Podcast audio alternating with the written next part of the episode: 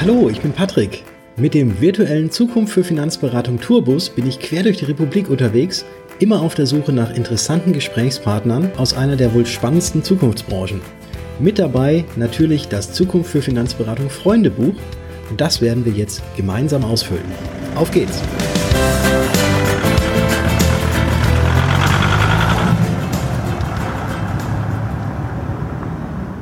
Heute führt mich meine Reise ins Schwabenländle. Wo ich genau bin, das erzählt dir Nikolaus Vogt gleich persönlich. Mit ihm treffe ich mich nämlich dort. Nico ist Geschäftsführer der WBV-Gruppe, begeisterter Espresso-Trinker, Buchautor und Moderator des Makler- und Vermittler-Podcast. Also jemand, der genauso gerne redet wie ich und auch Mikrofon erprobt ist. Und warum Smart Versichern nichts mit dem Auto zu tun hat und warum Nico gerne mit Milch fährt, das gibt's jetzt auf die Ohren. Ja, Nico, herzlichen Dank für deine Einladung. Ich habe ja direkt hier den Parkplatz vor deiner Tür ge gefunden, obwohl ich erst die Tür gar nicht richtig gefunden habe. Aber schön, dass ich jetzt heute bei dir sein kann. Ja, äh, herzlich willkommen hier bei uns in Zell unter Eichelberg bei der WBV und vielen Dank, dass du mich eingeladen hast, dass wir eine Podcast-Folge zusammen machen. Ja, immer gerne, immer herzlich gerne. Und ich habe ja das große Freundebuch des Vereins Zukunft für Finanzberatung dabei. Mhm. Und wenn es dir nichts ausmacht, dann würde ich das jetzt ohne viel Vorgeplänkel einfach mal aufschlagen. Das macht das mal. Dann mache ich das auch. Es ist ja riesig, das Ding. Ja, ist ja Wahnsinn, ne? Also kannst du hier mit diesem kleinen Kaffeetisch, da passt es fast nicht drauf. Goldenem Einband. ja. ja, hier, und jetzt erstmal, guck dir mal den Stift an, den ich hier verwende. Das Alter Schwede. Ja, ja, da steht aber nicht Mont Blanc drauf. wegfräsen lassen. Erste Frage, mit welchem Stift schreibst du am liebsten? Mit einem Kugelschreiber. Blau oder schwarz? Ehrlich gesagt, schwarz. Das steht hier zwar nicht drin, aber ich kann es trotzdem mal irgendwo unter den Sonstiges äh, so irgendwo notieren. Ja, dazu gibt es eine kleine Geschichte. Ja, dann äh, schieß los. Also die, ganz kurz, ähm, bei unserer zweiten Firma mit äh, 32er für, für Thema Banken, Kapitalanlage, äh, haben wir immer die Vorgabe gehabt, ihr müsst mit schwarzem Kugelschreiber schreiben für die Schweizer Banken wegen Dokumentenechtheit. Und dann waren wir mal bei der in der Schweiz bei der Bank und die hatten Werbekugelschreiber und siehe da mit blauer Mine. Mhm. Ja, so viel dazu. Inzwischen dürfen wir mit jeder Farbe schreiben, ähm, aber ich bin bei Schwarz geblieben. Mhm. Müsst ihr denn dann auch noch die Originale in die Schweiz schicken oder geht das auch mittlerweile gescannt? Das geht tatsächlich noch original. Ja. Ah, okay. ja. Die sind noch richtig oldschool. Aber es wäre wahrscheinlich schöner, wenn es alles digital ginge. Aber gut, die Banken sind vielleicht noch ein bisschen hinterher im Vergleich zu den Versicherern, wobei man das jetzt auch nicht bei jedem Versicherer so sagen kann. Ja, die schieben auch noch ein bisschen mehr einfach die Aufsicht vor. Das kann ich nicht äh, nachprüfen, ob das so ist. Aber ich denke, da wird halt wegen Geldwäsche schon sehr genau geschaut. Ja, ja gut, auch gerade Schweiz, da hast du recht. Ja.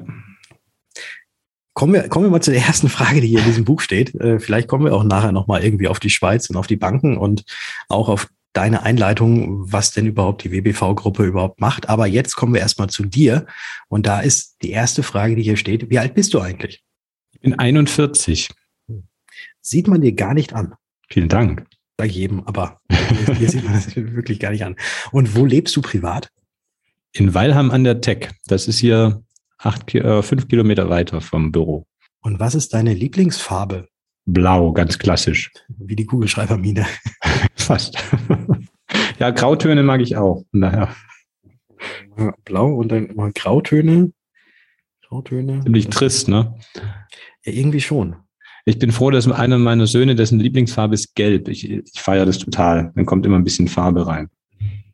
Da habe ich ganz viel Ähnlichkeit mit deinem Sohn. Das ist nämlich auch meine Lieblingsfarbe, gelb. Das ist cool. Also ich mag ja andere Farben auch. Ich stelle mir immer nur bei Lieblingsfarbe vor, wie will ich es jetzt in meiner Wohnung einrichten oder so. Da, ich mag mhm. gelb, orange, grün, alles. Aber dann, ja, zum Angucken woanders. Lieber blau, wie der Himmel, wie das Meer. Und genau. Ist ja eine, eine sehr schön gedeckte, dezente Farbe. Es kommt jetzt auch In vielen verschiedenen Tönen. Ja. ja. Von hell bis dunkel. Perfekt. Und dann noch ein bisschen was von den Grautönen mit reingemischt. Das passt. Wie der Himmel heute mit den Grautönen. Von der Lieblingsfarbe kommen wir weiter zum Lieblingsessen. Was ist denn dein Lieblingsessen? Das habe ich nicht. Ich habe also Lieblingsküche könnte ich sagen. Also ja, also Thai mag ich total gerne. Mhm. Ähm, aber ansonsten ist es einfach gutes Essen. Also in der Qualität hochwertig und und spannende Geschmäcker. Das mal einmal was Neues ausprobieren. Das mag ich. Aber ein Gericht kann ich jetzt da nicht nennen. Bei der Thai-Küche dann auch so mit Weizengras und was es da alles gibt? Lemongrass. Oder ja. Lemongrass, Entschuldigung, ja. ja. Ja. Weizen versuche ich zu vermeiden. Aber genau, ja, das mache ich. Also irgendwelche gerne gut gewürzt. Ähm, Finde ich immer spannend. Und ich habe einen Saumagen, also ich kann immer alles ausprobieren. Ähm, auf Reisen mal so die lokale Küche durchprobieren und äh, ich vertrage es in der Regel gut. Alles, was nicht, äh, was nicht lebt, esse ich. Das ist sehr gut. Das heißt also, wenn jetzt auf der Speisekarte irgendwie so fünf Chilis daneben abgebildet sind, Nico sagt, nehme ich. Dann probiere ich es vielleicht. Also in Deutschland ja, ich glaube in Thailand würde ich das nicht nennen. Mhm. Ja gut, die haben ja da, ist genauso, glaube ich, wie die Hotelsterne. Bei uns ja, genau. sind äh, fünf Sterne schon sehr viel. Ähm, das ist dann da ein anderer Standard wahrscheinlich. Ja, genau.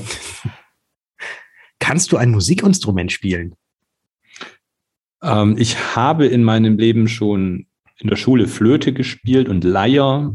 Ich habe im Chor gesungen. Ich habe auch jahrelang Klavierunterricht gehabt, aber ich kann leider nichts mehr spielen. Ich habe jahrelang nichts gespielt. Ich würde gerne Gitarre spielen können, kann ich aber nicht. Mhm. Nein. Also Antwort nein. Antwort nein. Okay, dann schreibe ich hier auch mal nein hin. Dann muss ich den Rest auch nicht noch mit auffüllen. so, aber du könntest noch die Tonleiter, ja gut, der Tonleiter äh, auf der Block. Ja, alle meine Endchen kriege ich auch noch hin auf dem Klavier. Ich kann den Anschlag, aber ich konnte immer nur nach Noten spielen. Und das musst du halt echt üben. Ja. Und so, so frei in, improvisieren, das habe ich immer beneidet. Mein bester Freund konnte das und ähm, dann waren die Mädels immer ums Klavier gestanden. Das ist schon sehr beneidenswert, so eine Fähigkeit, aber ich konnte es nicht leider. Deswegen jetzt eventuell der Wunsch nach der Gitarre, dass die Mädels dann am Lagerfeuer, wenn du Gitarre spielst, um dich herumstehen. Naja, für die nächste Vacation brauchen wir wieder jemand wie den Rainer, der am Lagerfeuer Gitarre spielt. Und ich kann es nicht. Hast du wohl recht. Ja. ja. dann müssen wir mal gucken. Aber auf die Vacation, ich notiere mir das gleich mal, gehen wir auch nachher nochmal ein, was das denn überhaupt gewesen ist und was das auf sich hatte, weil ich glaube, das passt sehr, sehr gut. Auch hier in diesem Podcast, auch in äh, dieses Miteinander innerhalb unserer Ver, äh, Versicherungs- und Finanzbranche. Da gehen wir nachher nochmal drauf ein. Aber jetzt lass uns erstmal diese Seite nochmal kurz fertig machen. Auf was könntest du in deinem Leben nicht verzichten? Auf meine Kinder, auf Bewegung, Sport und Essen. Sonst, ja, essen muss man ja. Ja. Da schließt sich die nächste Frage direkt an. Was darf denn in deinem Kühlschrank niemals fehlen? Frisches Obst und Gemüse und ein kühles Bier für ab und an. Was ist denn da dein Lieblingsbier? Da ähm, habe ich hier so einige regionale, die ich mag, an Brauereien. Kaiser äh, Brauerei wäre eine. Ähm, die hier im Schwäbischen haben wir ja hier an jeder Ecke eine eigene Brauerei, wie bei euch in Bayern wahrscheinlich auch. Und ich mag so diese kleineren Lokalen hier. Also steht die Kühlschranktür voll mit dem Bier und der Rest ist dann im Gemüsefach. Und das Obst liegt daneben. Genau. Käse ist meistens auch noch da. Und hier die letzte Frage, die hier ist, steht, ähm, wie würde der Titel deiner Autobiografie heißen? Beziehungsweise wie würde denn, wenn, solltest du ein Buch irgendwann mal schreiben, wie würde dieser Titel heißen? Danke für die Steilvorlage. ähm, ich habe ja gerade ein Buch geschrieben. Ähm, der Titel heißt Smart Versichern. Mhm. Aber in dem Buch geht es nicht um mich. Das habe ich am Montag jetzt gerade zur Veröffentlichung eingereicht. Also ich hoffe, es kommt dann bald. Ähm, eine Biografie würde ich jetzt noch für ein bisschen verfrüht halten. Also die könnte man irgendwie so nennen, äh, viel erlebt, alles gegeben und noch viel vor sich oder sowas. Aber smart versichert, ähm, nochmal, um, wenn du das Buch ja schon ja. geschrieben hast, dann weißt du ja auch schon, was drinsteht, weil in der Autobiografie wüsstest du bis heute auch schon, was eventuell drinstehen könnte. Aber wenn du sie jetzt noch nicht schreibst, dann weißt du ja nicht, was kommen wird. Aber das smart versichertes Buch, das hast du ja schon geschrieben. Äh, um was geht's denn da drin? Also wahrscheinlich nicht, um das Auto smart irgendwie zu versichern, sondern ich denke mal smart äh, im Sinne von intelligent. Äh, richtig, genau. Das äh, war gemeint. Deshalb ist auch kein Auto auf dem Titel, mhm. sondern eine Treppe, ähm, die die verschiedenen Bausteine zeigt für den Endverbraucher, äh, um die er sich kümmern muss in der richtigen Reihenfolge bei seinen Finanzen. Also der richtige Titel ist Smart Versichern, nicht Smart Versichern. Ähm, nur falls man es googelt, dass man es richtig googelt. Und Das Ziel ist, wenn, also es richtet sich an den Endverbraucher, an den Angestellten, äh, Berufsstarter oder auch schon etabliert. Der erste Teil des Buches geht es darum, den Endverbraucher aufzuklären, ja, welche Versicherungen braucht er und welche restlichen Finanzthemen werden auch angesprochen, wie zum Beispiel das Thema Immobilienkauf, also Immobilienfinanzierung oder auch Kapitalanlage. Ist alles ein bisschen angerissen, aber das, das Kerninhalt sind die Versicherungsthemen, sowohl die Biometrie als auch die Sachversicherungen, als auch ähm, die Altersvorsorge, ähm, die ja auch biometrische Risiken wie Langlebigkeit beinhaltet. Und er soll nach der Lektüre in der Lage sein, dass er eben auf Augenhöhe sich mit seinem Vermittler ähm, unterhalten kann. Also er wird erkennen, er benötigt ähm, einen ungebundenen Vermittler, er kann es nicht alleine machen. Nimm mal als Beispiel einfach nur die Risikovoranfrage. Es geht halt faktisch nicht alleine. Also mhm. ne, die, er wird es erkennen.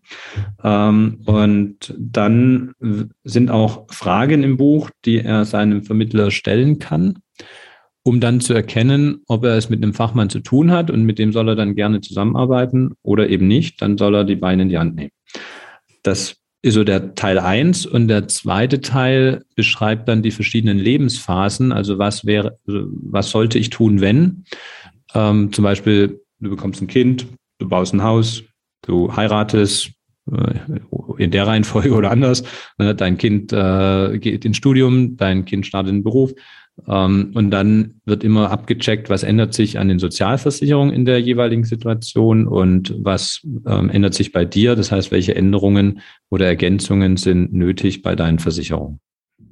Sodass du auch so ein lebensbegleitendes Nachschlagewerk dann quasi noch hast. Das ist gut. Wenn man es einmal durchgearbeitet hat, kann man es dann immer, wenn was sich verändert, wieder rausziehen und. Genau. Einmal einen Schrank, einmal durcharbeiten, in den Schrank stellen und wenn sich was Größeres ändert, rausnehmen, durchlesen und dann zum Vermittler des Vertrauens gehen und mit ihm zusammen durcharbeiten. Mhm.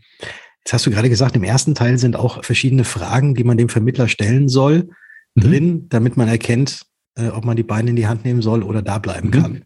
Hast mhm. du da vielleicht mal so ein Beispiel? Ähm, ich habe es jetzt nicht hier liegen, aber zum Beispiel aus dem Kopf, also es geht jetzt nicht zu fachlich in die Tiefe natürlich, aber ähm, einfach so, um anzutesten. Und zum Beispiel lass dir den Unterschied der Systeme der privaten und gesetzlichen Krankenkasse, äh, Krankenversicherung und Krankenkasse äh, beschreiben. Könnte ich jetzt ad hoc machen, aber ähm, genau. dafür haben wir nicht genug Zeit. Wurde auch im, im Buch gemacht, ne, sodass der Kunde dann auch weiß, ob die, wie die Antwort mhm. einzuordnen ist oder der Leser. Ähm, aber wenn da was kommt, ist ja auch gut. Und bei den meisten, also in unserer Bubble wird da sicherlich bei jedem auch alles kommen. Ja. Aber es ist halt wichtig bei solchen Themen, dass man da halt einen Fachmann auch an der Seite hat, denke ich. Aber da gibt es ja, glaube ich, viele, die dann die Beitragsbemessungsgrenze mit der Jahresarbeitsentgeltgrenze durcheinander bringen und so weiter. Genau.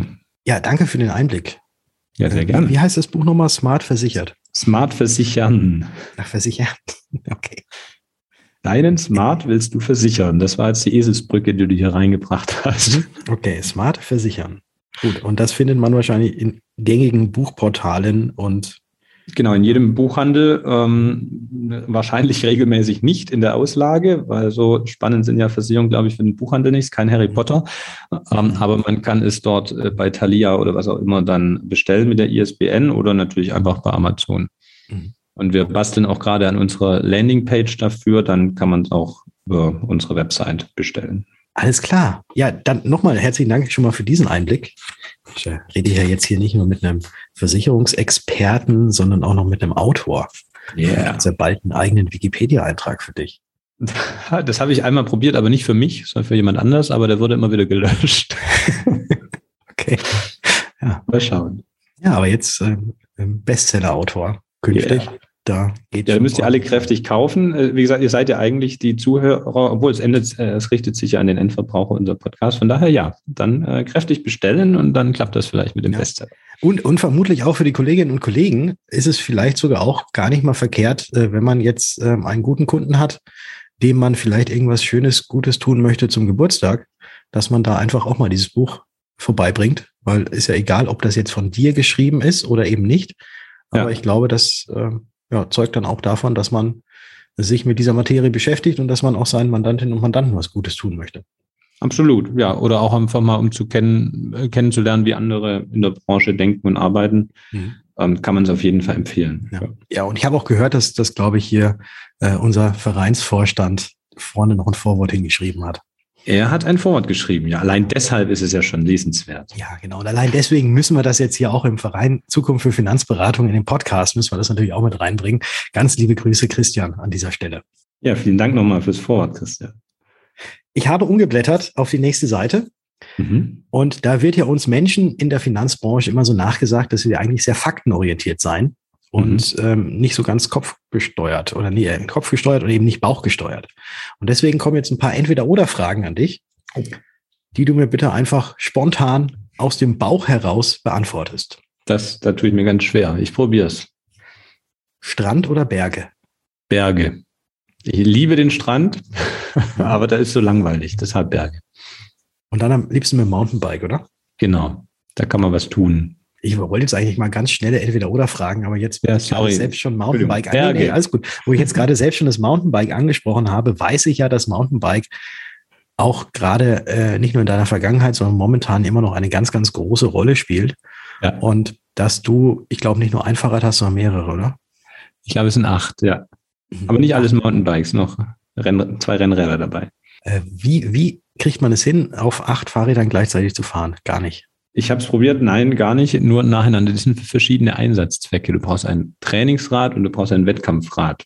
So, dann brauchst du das gefedert und ungefedert. Dann brauchst du natürlich noch ein äh, Trainingsrad fürs Rennrad und ein, ein Wettkampfrad fürs Rennrad. Dann brauchst du das Rad für den Bäcker und dann kommen ein paar zusammen. Mhm. Also hast du einen großen Fahrradkeller. Ich habe, der Keller ist mein Reich immer gewesen, genau. Mhm. Das sind die Fahrräder. Und du kannst wahrscheinlich auch innerhalb von fünf Minuten einen neuen Reifen aufziehen und einen neuen Schlauch reinsetzen, oder? Das geht sogar im Wettkampf schneller noch, haben wir mal gestoppt, aber das ist jetzt lange her. Ich habe Gott sei Dank habe ich eine sehr äh, harmonische Fahrweise, sodass ich weniger oft das Problem habe, weil ich auch ohne Schlauch fahre, also schlauchlos mit Milch. Die dichtet dann automatisch ab so dass du selten in die Verlegenheit kommst und dann musst du auf jeden Fall nur den neuen Schlauch reinziehen und keinen alten raus. Ah, ja, auch geschickt, gewusst wie.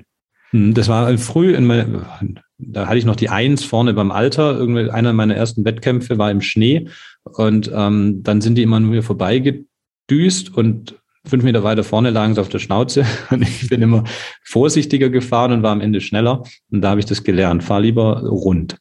Mhm. Und das habe ich weniger Pannen. Und was für Wettkämpfe sind das dann gewesen? Äh, Mountainbike-Marathon.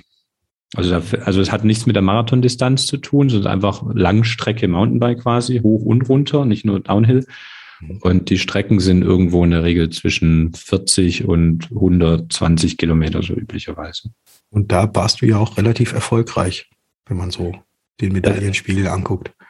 Es gab einige äh, Platzierungen. Mein größter Erfolg war damals Amateure. Also ich habe äh, nicht in, im Lizenzbereich, also nicht Profi, ähm, damals bei der deutschen Meisterschaft gewonnen. Da war ich ganz stolz. Das war, glaube ich, 2008. Herzlichen Glückwunsch, nachträglich. Ja, schon eine Weile her. ja, aber, aber hallo, ich meine, äh, Deutsch, deutscher Meister, auch, auch wenn es nur in, im Amateurbereich ist, das ist ja dann schon, also da bist du der Schnellste, der es nicht profimäßig macht.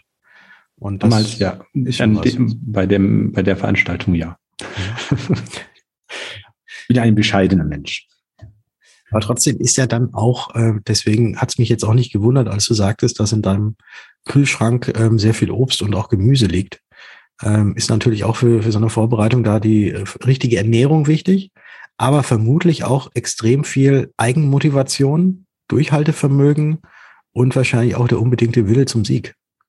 Ja, also das finde ich persönlich schon, dass da der Sportler, vor allem der, der Ausdauersportler, einen Vorteil hat, weil du dich halt immer, also das Trainings-Wettkampfverhältnis ist wahrscheinlich so 8 zu 1 oder so. Und ähm, du musst dich halt bei Wind und Wetter rausquälen. Und ich brauche dann auch den Wettkampf. Also ich brauche das Ziel, äh, um dann ja dafür zu trainieren. Und damit trainiert man aber automatisch, sich selbst zu motivieren. Und das hilft dir dann auch wieder im Geschäft. Das mhm. Durchhaltevermögen, ja. Das glaube ich. Und zum Geschäft kommen wir äh, nachher noch. Und jetzt äh, machen wir erst noch mal ganz kurz die Entweder-Oder-Fragen weiter. Aber ich weiß nicht, ob es kurz wird. Schauen wir mal. Kaffee oder Tee? Kaffee. Mit Milch und Zucker? Nee, wahrscheinlich ohne Zucker bei dir. Mit Milch? Ganz schwarz. Ganz schwarz. Nur Espresso eigentlich. Und da gerne stark. Der heftige, der richtig starke. Genau. Da sind wir wieder bei den fünf Chilis, bei der fünf. Äh, fünf Beim Bohnen. Geschmack. Ich mag einfach den Geschmack. Ich mag die, die äh, Kaffee-Blöre habe ich nie getrunken. Mhm. Ich habe immer gesagt, äh, also mache ich nicht. Äh, Drogen quasi, so ungefähr. Ähm, aber dann kam Espresso hier nach Deutschland und das schmeckt mir total. Aber da geht es mehr so um diese, dieses Lebensgefühl, diesen Riesenaufwand zu treiben für so ein kleines Getränk, was eigentlich völliger Blödsinn ist. Aber es ist halt Lebensqualität, das macht Spaß. Hiermit nehme ich, dass du auch so eine Siebträgermaschine hast und dann vermutlich die Bohnen auch noch selbst malst. Ähm, hätte ich gerne, äh, habe ich noch nicht. Ich gehe dann zum Christian Schwalb, um das zu zelebrieren. Mhm. Ähm, der hat so eine schöne Maschine. Ähm, aber ich habe tatsächlich äh, das noch nicht. Aber es steht noch auf der Wunschliste. Das wäre ja auch was Gutes für den Tourbus. Kann man sich hinten reinbauen. So eine schöne ja. Barista. Ich habe ja auch so einen Tourbus, so einen Bulli. Ja. Ähm, da habe ich noch diesen Espresso-Kocher, den man so auf die Flamme stellt. Ah, so, so einer, der dann, wo man dann unten das Wasser reintut und dann ja, den genau. Dampf das dann hochzieht durch ja. das Sieb. Ja, genau. Ah, sehr gut. Das ist cool. Und du stellst dich irgendwo auf eine Wiese, machst dein Dach hoch, hast Platz, kannst dir einen Espresso kochen. Hm. Das ist schön. Mountainbike hinten drin. Da passt die nächste Entweder-Oder-Frage super dazu. Familienzeit oder Freundetrip? Familienzeit. Ich nehme gern meine zwei Jungs mit ähm, zum Camping, nennen wir das immer, auch wenn wir nicht über Nacht bleiben. Mhm. Ähm, ja. Früher waren das Freundetrips und seit die Kinder da sind, dann Familienzeit. Das heißt dann, also wenn ihr dann das Camping macht, dann machst du den schönen Espresso und die Jungs dürfen wahrscheinlich auch kein Espresso trinken, aber die kriegen dann. Nein. Die äh, essen dann ein, ein, Keks oder sowas. Das, ja. das zelebrieren sie auch.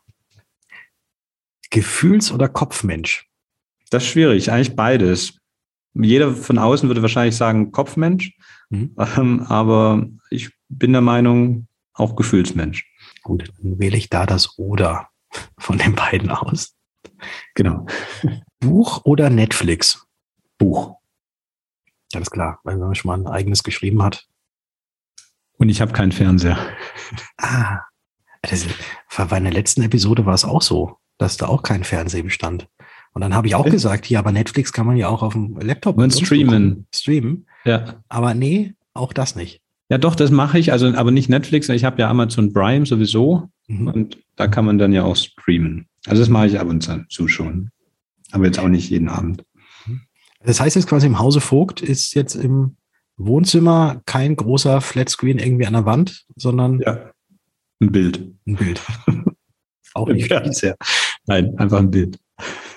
Schokolade oder Obst? Ich glaube, da brauche ich Obst. gar nicht drauf wirklich fragen, ja. Obst, ne? Ja. ja. Fußball oder Joggen? Fahrradfahren. also zum selber Spielen würde ich äh, Fußball vorziehen. Okay. Wir haben immer beim Radfahren sagen wir mal, äh, Laufen macht die Beine kaputt. Mhm. Da wird jetzt der Michael Kloius wahrscheinlich die Hände mit dem Kopf zusammenschlagen. Der fährt ja auch ein bisschen Fahrrad noch. Stimmt, der fährt, macht ja beides. Das ist sowieso das Krasse. Eine Triathlon, diese zwei Sportarten, die eigentlich nicht zu vereinen sind, dann zu vereinen. Ähm, aber ja, von daher ähm, Fußball, oh, Kicken. Ich habe mal zwei Jahre Fußball gespielt. Also den Ball kriege ich noch ein bisschen geschubst. Dann würde ich sagen Fußball bei den beiden. Okay. Aber am liebsten Fahrrad fahren. Ja. Letzte Frage, die hier steht. Was ist für dich wichtiger? Theorie oder Praxis? Naja, also die Praxiserfahrung ist wichtig, aber ich brauche die Theorie als Basis. Ich würde sagen, es kommt hintereinander. Erst die Theorie, dann die Praxis. Und wenn ich dann beides hatte, dann komme ich zum guten Ergebnis wahrscheinlich. Mhm. Nur jetzt Theorie oder nur Praxis. Nur Praxis gefährlich, nur Theorie bringt nichts. Also das eine sind dann die Fachidioten, die jo. und die anderen sind die äh, die, wo dann Idioten oder wie die, wo du wegrennst nach, äh, nach Lektüre von Smart Versichern. die ich mache einfach mal, ohne zu wissen, was ich tue. Das ist halt gefährlich. Ähm, wobei, ne, also aus der Sicht, wie ich das jetzt sehe, natürlich im Einzelfall gibt es Menschen, die äh, sich einfach autodidaktisch in Themen einarbeiten, aber diese Einarbeitung ist ja wieder die Theorie. Und dann sind die durch die Praxis jahrzehntelang zu absoluten Profis geworden. Das meine ich damit aber nicht. Ich meine den, der einfach was tut, ohne zu wissen, was er tut. Gut, das können wir, glaube ich, alle, wie wir hier sind und auch zuhören, unterschreiben, dass das wenig bringt. Ja. Ich blättere wieder um. Wir kommen jetzt noch mal so ein bisschen in die Zeit vor deiner aktuell heutigen Tätigkeit. Also lass uns doch noch mal so gemeinsam ein bisschen so in deine Vergangenheit, meine Kindheit reisen, in deine Kindheit reisen, genau. Wie und wo bist du denn aufgewachsen? Ich bin im wunderschönen Ort Hattenhofen aufgewachsen. Kennen wir um, jetzt, glaube ich, nicht. Ist berühmt für seine Streuobstwiesen und war mal äh, 1900 irgendwas 80 schönstes Dorf Deutschlands. Mhm. Ähm, ja, daher muss man das eigentlich kennen. Im Kreis Göppingen 73110. Jetzt kann man es googeln. muss man nicht kennen. Hat so dreieinhalbtausend Einwohner oder so. Ja. Ja, Im Schwäbischen. Mhm. Da bin ich aufgewachsen. Ging die Frage noch weiter? Äh, nee, wie und wo bist du aufgewachsen? Ähm, ah, wie? Also, glücklich. Ja, wie? Glücklich. Glücklich in Hattenhofen 73110. Mit meiner Familie, meinen drei Geschwistern, ja. Kannst du dich da noch dran erinnern, was damals als Kind dein Berufswunsch gewesen ist? Ich, also als Kind nicht, ähm, wahrscheinlich das Übliche wie Polizist und so. Hm. Ähm, aber ich weiß, dass ich dann als Jugendlicher immer den Berufswunsch hatte, in ähm, einem Großunternehmen zu arbeiten, was etwas Cooles herstellt. Zum Beispiel, also ich habe mich dann schlussendlich entschieden für die Automobilindustrie ähm, und dort aber nicht in der Herstellung, sondern ja im Management. Also ich habe auch deshalb ganz gezielt BWL studiert und nicht so, wie man ja über die BWLer immer sagt, wenn du nicht weißt, was du studieren sollst, dann studier halt mal BWL. Mhm. Ähm, so war das bei mir nicht. Ich wollte das ganz gezielt, ähm, um dann in einem Konzern, die wir ja hier ein paar in, im Süden der Republik haben, mhm. ähm, in einem kaufmännischen Bereich tätig zu werden. Mhm. Und das hast du ja dann auch letzten Endes zumindest kurzfristig getan. Als Sportler habe ich das, was ich mir zum Ziel setze, auch umgesetzt. Ja. Mhm. Ähm, aber ja, habe ich getan und habe dann erkannt, dass das doch nicht so dolle ist, wie das von außen aussieht. Also ich war im, äh, habe äh, duales Studium gemacht äh, mit Bosch ähm, zusammen bei der Robert Bosch GmbH. Ein tolles Unternehmen, toller Arbeitgeber an der Stelle. Nur ähm, habe ich dann gemerkt, dass ich war dann auch beruflich, habe ich dort angefangen im Produktmarketing für Dieselsysteme in, in Stuttgart-Feuerbach und habe dann aber gemerkt, dass diese Konzernmühlen zermahlen mich als Kind eines ja, Haushalts, also einem Unternehmerhaushalt. Ähm, ich wollte was bewegen, aber in einem Konzern kannst du halt zumindest als Berufsstarter nichts bewegen. Mhm. Also für mich war da so ein Aha-Effekt, dass wir eine Studie gemacht haben im Marketing über einen Eintritt in den Produktbereich und sind zu dem Ergebnis gekommen, ja, sollten wir rein. Äh, das Ergebnis war dann aber nicht, dass die Firma dort eintritt, sondern dass man die Studie durch eine zweite Studie überprüft hat ähm, und dann, äh, die kam zum gleichen Ergebnis und dann das nochmal überprüft hat und dann gesehen hat, wir sind zu spät. Das lag halt daran, dass in der Zeit ein paar Jahre vergangen sind. Hätte man gleich reagiert, wäre es gut gewesen. Und das frustriert. Und ähm, dann Dinge zu tun, die wieder besseren Wissens, weil sie der Vorgesetzte halt will. Ähm, das hat mir alles nicht gepasst und halt nur ein kleines Rädchen zu sein. Und mein Traum war immer, von vorne bis hinten ein Projekt komplett betreuen zu können. Und deshalb habe ich dann auch bei Bosch gekündigt ähm, und bin in die Selbstständigkeit gegangen. Um jetzt nochmal auf die Selbstständigkeit gleich zurückzukommen, noch eine weitere mhm. Frage. Wenn du jetzt so BWL dann studiert hast, war dann möglicherweise auch so dein Lieblingsfach schon irgendwie alles so Richtung Wirtschaft in der Schule oder war es was völlig anderes? Vermutlich Sport, aber vielleicht gab es ja noch was anderes. Also in der Schule ähm, sicherlich Sport, aber ich war gut in Deutsch und in Geschichte eigentlich. Mhm. In Mathe war ich nur so Durchschnitt. Aber dafür gibt es einen Finanztaschenrechner. Ja, den muss man auch wissen zu bedienen. Einstein war auch schlecht in Mathe, sagen wir alle dann. Ne? Ah ja, ja, ja gut, man, man findet. Aber tatsächlich Geschichte hat mir, hat mir gut gefallen. Mhm. Ähm, ja. Mhm. Besonders also so, das, äh, so die deutsche Geschichte, so von Kaiserreich ähm, bis äh, Ende Drittes Reich, das hat mich immer irgendwie äh, fasziniert und ich habe halt gemerkt, wenn man die Geschichte, also die Historie von etwas versteht, dann kann man erst nachvollziehen, warum etwas so ist, wie es heute ist. Mhm. Und äh, das hilft dann auch wieder im Alltag, immer erstmal zu gucken, warum ist eigentlich etwas, wie es ist, wo kommt es her, was ist der Hintergrund und dann kann ich auch eher verstehen, warum jemand handelt, wie er handelt. Mhm. Wann wurde denn, wenn du jetzt in geschichtlich so gut bist, jetzt mal hier so meine Frage, um da jetzt nochmal auch vielleicht wieder auf dein Buch zurückzukommen, was man da jetzt für dich als Historiker vielleicht mal fragen kann. Äh, wann wurde denn äh, so die ersten Grundsteine gelegt für das Sozialsystem, was wir heute in Deutschland haben? Man sagt ja immer unter Bismarck. Ja, das ist ja. auch so das, was ich weiß. Aber das, äh, also er hat es eingeführt, Allerdings, wenn man weiß, warum er es eingeführt hat und auf welchen Druck und wie es gestaltet war, dann muss man wieder müde darüber lächeln. Es war eigentlich damals, um die SPD ruhig zu stellen ähm, und als Opposition quasi die Argumente wegzunehmen. Und also so meine Analyse und die meines Geschichtslehrers damals. Ähm, und nicht wirklich, weil man jetzt dem Volk etwas Gutes tun wollte. Aber ja, ja, aber letzten Endes ja, haben sie ja. Es war trotzdem der Ursprung natürlich. Ja, äh, weil, Weiterentwicklung ist ja trotzdem genau, was. Also was einer muss man anfangen, aber es ist ja. aus dem, es ist halt was Gutes daraus entstanden. Mhm. Aber äh, man sagt immer, Bismarck hatte den Weitblick, ne, das alles so zu wollen, wie es heute ist. Mhm. Das stelle ich in Frage, wobei ähm, ich damit nicht sagen will, dass Bismarck ein schlechter Mensch war. Das, er hat sicherlich äh, viel Gutes getan für die Entwicklung der, der Republik. Ne des Kaiserreiches und Deutschland dann. So. ich kann eine Gegenfrage weg. stellen. Weißt du, wann das Drei-Kaiser-Jahr war? Ach Gott, oh Gott. Äh, du, ich war in Geschichte, war ich immer extrem schlecht. Ich brauchte allerdings keinen Finanztaschenrechner. Das kannst du dir ganz einfach merken. Das war 1888. Äh, Ach, das Jahr mit den drei Achtern war auch das Jahr mit den drei Kaisern. Ja. Ah. Siehst du mal, da gab's, gab's da nicht noch irgendwas, 333 schlüpft Strom aus dem Ei oder irgendwie so, gab's auch mal? Oder war es 753? Das weiß ich jetzt nicht, weil das ist zu lang her. ja, stimmt. Das war ja nicht der Teil der Geschichte, der dich genau. so interessiert hat. Ja, aber da gab es auch sowas. Äh, und bei Issos Keilerei gab es auch noch irgendwas. Vielleicht verwechsle ich da jetzt gerade was mit diesen Jahreszahlen. Aber das können uns ja unsere Hörerinnen und Hörer einfach mal Hat euch sagen. Ja. Wenn du an dieser Stelle. Ja, genau. Dann wann, schreib uns. Genau. Wann war bei Issos die große Keilerei und wann wurde Rom gegründet? Wir wissen, dass Rom nicht nur an einem Tag gegründet wurde. Das können wir definitiv festhalten.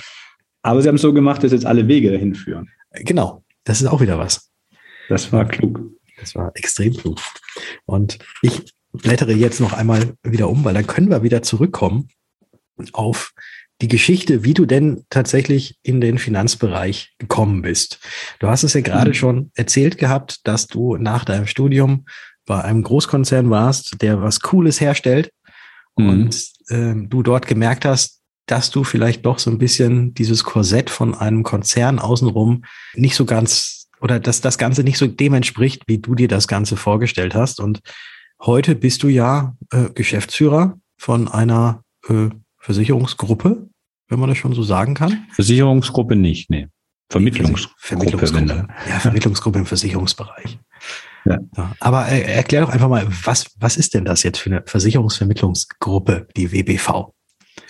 Ja, ähm, WBV-Gruppe in dem Sinne, dass wir eben zwei operativ tätige Gesellschaften haben, die wir thematisch äh, aufsichtsrechtlich schon trennen müssen. Das eine ist eben die WBV Finanzservice GmbH, ähm, wo wir äh, Mehrfachagentur sind und ähm, das andere, und übrigens zum ähm, Maklerstatus jetzt nach rund 50 Jahren ähm, wechseln werden. Warum? Weil ähm, wir über Unternehmenszukäufe auch äh, weiter wachsen wollen und das ist einfach einfacher, ähm, wenn auf beiden Seiten ein Makler ist. Es wäre auch anders zulässig, aber ähm, es ist in der Verwaltung einfacher. Deshalb, ich bin da recht emotionslos. Äh, das haben wir im ZFF Branchentalk auch mal besprochen. Äh, wir waren das einfach immer historisch Mehrfachagent und hatten keinen Grund gesehen, das zu ändern, weil wir sowieso arbeiten, äh, wie alle Kollegen auch. Ähm, aber jetzt werden wir es eben aus den Gründen formell machen. Mhm. Und ähm, das andere ist die WBV Finanzdienstleistungs GmbH, die unter einem Haftungsdach ähm, mit 32er äh, Lizenz dann arbeitet. Und dort ähm, dürfen wir eben auch jedes Wertpapier beraten und vermitteln, was in Deutschland zugelassen ist. Und so können wir halt dem Kunden ein Gesamtpaket anbieten. Dort bist du jetzt bei beiden Geschäftsführer. Zusammen mit meinem Bruder jeweils 50-50 äh, Gesellschafter und Geschäftsführer. Ja. Hm. Jetzt hast du auch gerade noch erwähnt, dass es euch jetzt schon seit 50 Jahren gibt. Ähm, mhm. Dem entnehme ich natürlich auch, dass weder dein Bruder noch du das Ganze gegründet haben. Oh. Nein, ich äh, sage immer, ich bin der, der jüngste äh, Finanzberater mit 50 Jahren Branchenerfahrung. Und hier ist auch schon das Ende des ersten Teils des Interviews mit Miko. Nächste Woche geht es dann mit dem zweiten Teil weiter. Wenn dir das Gehörte bisher gefallen hat, dann freue ich mich, wenn du diesem Podcast eine Bewertung hinterlässt und ihr natürlich auch gerne abonnierst. Damit hilfst du, dass noch mehr auf dieses Format aufmerksam werden, dass unser Verein Zukunft für Finanzberatung bekannter wird und wir gemeinsam in der wohl spannendsten Zukunftsbranche wachsen. Denn mit uns wird die Welt ein Stück sicherer.